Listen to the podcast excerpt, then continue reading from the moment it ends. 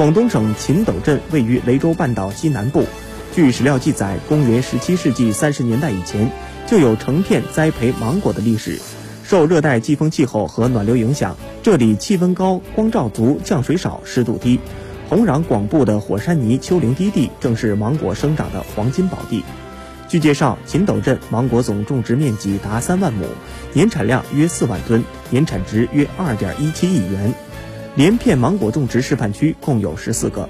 为了提高芒果品质，果农们积极改良品种，改善种植培育技术和条件。现在农场里主要以台芒和淡芒为主。除此之外，贫困户还可以在果园里打零工，不断提高收入。